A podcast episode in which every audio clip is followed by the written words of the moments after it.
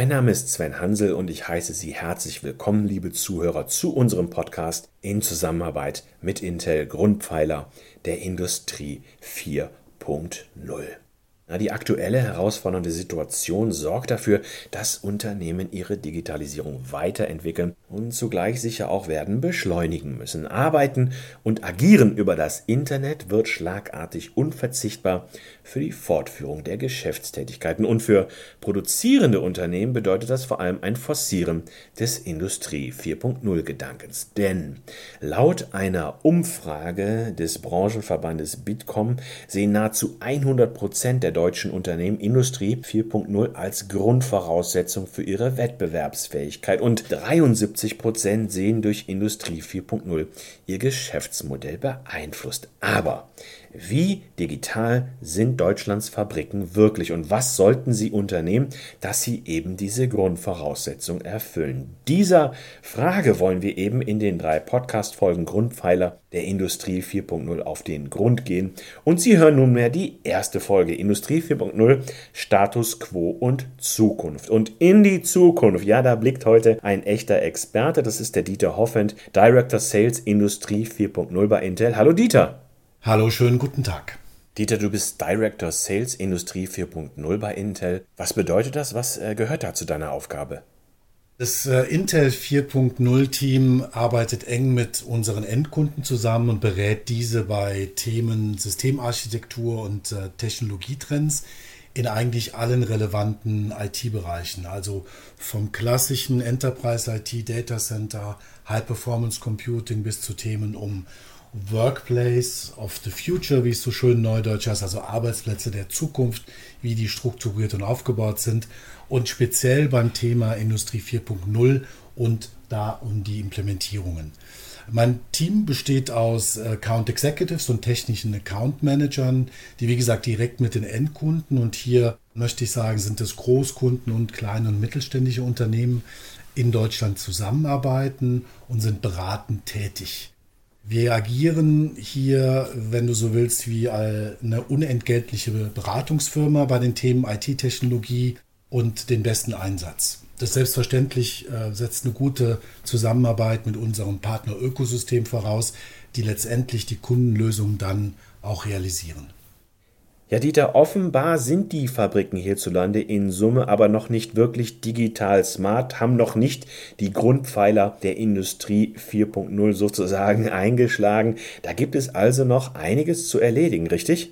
Ja, da bin ich äh, bei dir und ich glaube, um das zu beantworten, äh, muss man sich erst einmal den Status quo anschauen. Die konkrete Herausforderung ist, dass in den allermeisten Fällen keine vollständig neue Fabrik praktisch aus dem Stand basierend auf aktuellen Standards und Technologien gebaut werden kann. So entsprechend liegt die größte Herausforderung bei einer Industrie 4.0 Implementierung im Brownfield, also der Anbindung schon existierender Industrieanlagen. Das heißt, meistens werden bestehende und zum Teil doch recht alte Industrieanlagen nachgerüstet und hierfür müssen viele unterschiedliche und heterogene Systeme und Daten in Echtzeit integriert werden, etwa durch Sensoren vernetzter Maschinen und Anlagen. Erschwert wird diese Anbindung dadurch, dass Maschinen unterschiedlicher Typen und Generationen, zum Teil aus der prädigitalen Ära, miteinander kommunizieren müssen. Das Erfolgsgeheimnis für die Bereitstellung intelligenter Datenverarbeitung an allen Orten besteht darin, Auswahlmöglichkeiten, Flexibilität und effektive Zusammenarbeit sicherzustellen. Um einen möglichst optimalen Ablauf innerhalb einer Fabrik zu steuern, braucht es daher aus unserer Sicht drei Kerntechnologieblöcke. Der erste ist das Thema Edge Computing und hier die Fähigkeit, Echtzeitanalysen durchzuführen. Zweitens braucht es eine Netzwerkinfrastruktur und hier kabelgebunden, aber auch kabellos mit Wi-Fi 6 und 5G als Themen, die die Edge-to-Cloud-Systemarchitektur unterstützt. Und zum Schluss sicherlich auch firmenstandortbezogene Rechenzentren und eine Cloud-Anbindung, um die langfristige Datenverarbeitung und Analyse von ressourcenintensiven Aufgaben wie zum Beispiel dem KI-Training zu übernehmen. Intel und unser Partner Ökosystem bieten die kompletten drei Bereiche an. Standardisierte Technologie und Einsatz von IT-Infrastruktur auch im Produktionsprozess können daher aus unserer Sicht helfen, die Kosten zu reduzieren. Ja, von der Edge zur Cloud, was haben diese Unternehmen also konkret zu tun? Wir haben uns äh, intensiv darum bemüht, erstmal zu verstehen, welche KPIs für die Industrieunternehmen denn wichtig sind und wie eine Industrie 4.0 Implementierung helfen kann, diese zu erreichen und im Idealfall natürlich noch zu verbessern. Ein Kernziel ist da ganz klar die durchgängige Digitalisierung von Abläufen und deren Echtzeitanalyse. Unternehmen benötigen dafür ein übergreifendes Workflow-Management, das heißt, die Daten sollten bestenfalls von einer Instanz zur nächsten reibungslos wie in einer perfekt harmonierenden Staffel übergeben werden und das inklusive der Zulieferkette. Das ist ganz wesentlich. Dadurch glauben wir, sind Verbesserungen erreichbar, die bis dato nicht möglich waren. Produktivität erhöht sich, Produktions- und Fertigungsprozesse lassen sich verbessern, ebenso die Produktqualität. Die Unternehmen erzielen eine höhere Skalierbarkeit und können dadurch ihre Kosten reduzieren. Ja, laut der Bitkom-Studie, die haben wir eben schon mal kurz angesprochen, da passiert ja eine Menge durch Industrie 4.0. Die Unternehmen reduzieren Kosten und steigern ihre Effizienz und ihre Produktivität. Aber dennoch scheitern viele Unternehmen, Stand heute, bei dieser Digitalisierung, bei dieser Disziplin dieser Digitalisierung. Dieter, an dich deshalb die Frage, woran scheitern denn diese Unternehmen? Ich glaube, wir kommen hier zu einem entscheidenden Punkt. Aus unserer Sicht ist Industrie 4.0 generell eine Grundvoraussetzung für die künftige internationale Wettbewerbsfähigkeit von Unternehmen.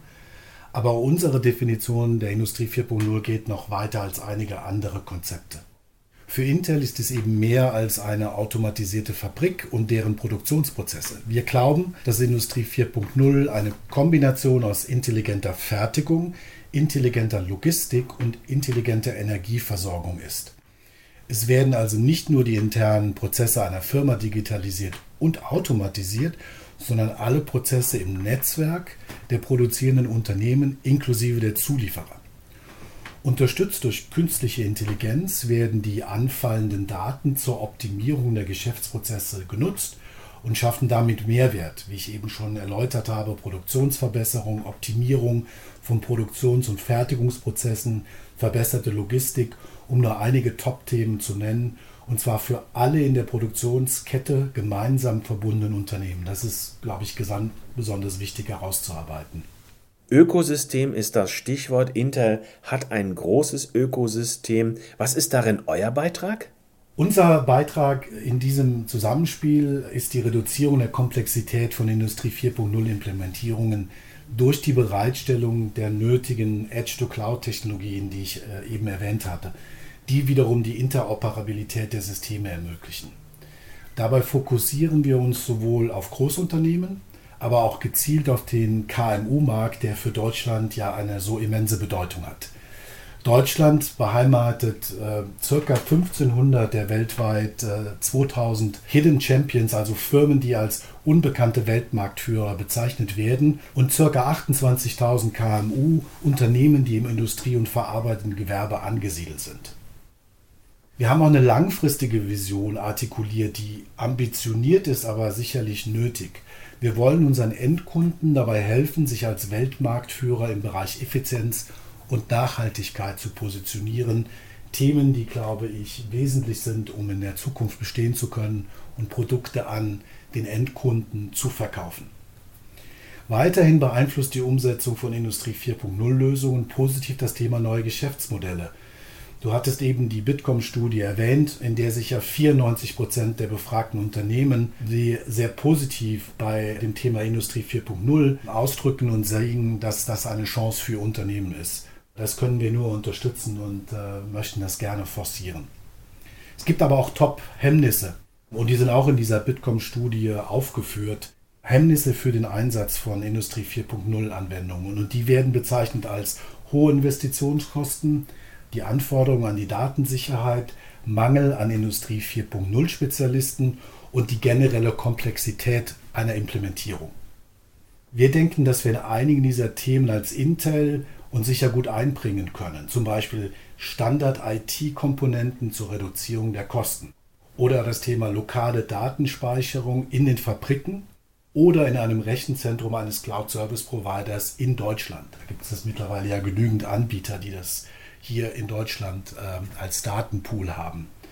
Artificial Intelligence for Use ist ein Programm, das wir aufgesetzt haben. Da gehen wir an Universitäten und lehren und lernen, wie die zukünftige IT-Generation tatsächlich mit Intel-Komponenten Artificial Intelligence besser umsetzen kann. Das kann man sicher in das Thema Reduzierung des Fachkräftemangels packen. Und Edge-to-Cloud-Lösungen, wie die ich schon mehrfach hingewiesen habe, helfen sicherlich auch die Komplexität zu verringern.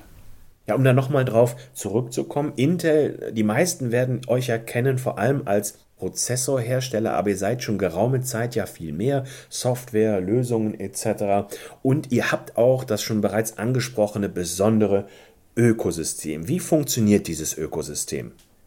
Also es ist völlig richtig und völlig eindeutig, dass die Lösungen nur in Zusammenarbeit mit unserem Partnerökosystem und der gesamten Wertschöpfungskette entstehen. Ähm, wir sind Technologieprovider mit äh, einem sehr guten Zugang und einer sehr guten Vision von Technologiekomponenten und deren Einsatz, aber die Umsetzung passiert tatsächlich mit Partnern, die das dann vor Ort realisieren und auch unterstützen. Es entstehen dadurch offene und standardisierte Lösungen, mit denen sich die Herausforderungen der Industrie aus unserer Sicht der Dinge am besten bedienen lassen.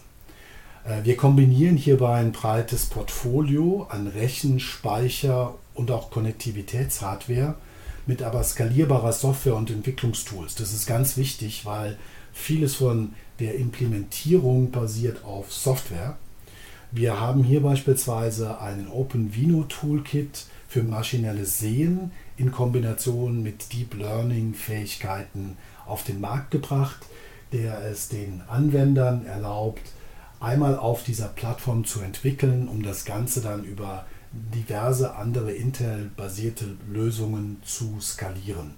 Ähm, das macht die Industrie 4.0 Realität deutlich einfacher. Ich entwickle eine Lösung auf einem System und skaliere diese dann über die ganze Edge-to-Cloud-Technologie, über die wir jetzt schon mehrmals gesprochen haben.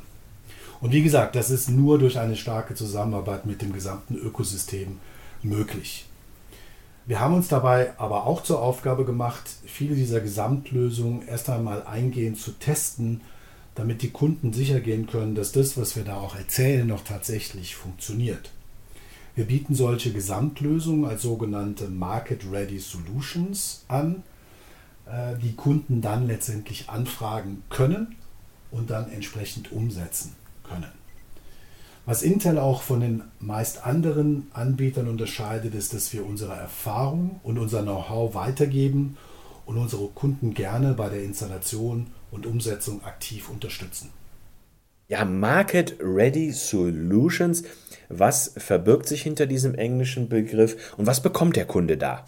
Der Kunde bekommt bei einer sogenannten Market Ready Solution einen Blueprint indem er, äh, den er nachbauen kann. Also ein Use Case beispielsweise Predictive Maintenance einer Maschine wurde analysiert, wird dann im Prinzip mit den Komponenten äh, bestückt und wird mit der Software ähm, umfasst, wird getestet und validiert und steht dann als Paketlösung zur Verfügung. Diese Paketlösung wird nicht 100% jedes Mal auf die Anwendung eines, ähm, eines Endkunden passen, das ist uns bewusst. Dort werden dann Adaptionen angepasst werden müssen, die dann wiederum, und das ist mein Kommentar zum Ökosystem, durch Partner, die diese Lösung anbieten, tatsächlich realisiert wird. Aber man bekommt eine getestete, validierte Paketlösung, die man aus dem Regal nehmen kann, um die dann bei sich im Unternehmen einzusetzen. Und diese Market Ready Solutions, die haben ja auch einen besonderen Charme für kleine und mittlere Unternehmen. Das ist ja auch sehr wichtig, weil gerade der Mittelstand in der Industrie in Deutschland so wichtig ist. Also was steckt dahinter für den Mittelstand? Was bekommen diese Kunden? Warum haben die einen besonderen Charme für diese Unternehmen? Ja, danke für die Nachfrage. Eine Market Ready Solution ist eine auf einem Use Case einer Firma angepasste Lösung. Man muss sich das vorstellen als Komponenten, die sowohl Hardware als Software beinhalten und einen Use Case, nehmen wir mal das Beispiel Predictive Maintenance an einer Maschine abbilden. Diese Market Ready Solution sind von uns verifiziert und werden von Partnern vertrieben. Diese Partner sind dann natürlich auch in der Lage, die Lösung entsprechend den Anforderungen des Industrieunternehmens, welche diese Lösung einsetzen möchte, anzupassen. Wir gehen davon aus, dass diese Anpassungen stattfinden müssen. Aber am Ende des Tages ist es eine, eine fertige Lösung, die zu 90 Prozent passt und die dann am Ende des Tages durch den Partner und das Industrieunternehmen dann mal gemeinsam angepasst werden muss. Ja, Dieter, herzlichen Dank für diesen fachmännischen Einblick. Ja, im nächsten Podcast, liebe Zuhörerinnen und Zuhörer, da bringen wir konkrete Beispiele von Unternehmen, die mit den heute von Dieter Hoffmann beschriebenen Technologien schon die Grundpfeiler einer digitalen Fabrik gelegt haben, die bereits sehr smart und digital unterwegs sind. Und wir würden uns sehr freuen, wenn Sie sich auch diese nächste Podcast-Folge anhören würden. Also bleiben Sie uns gewogen, machen Sie es gut.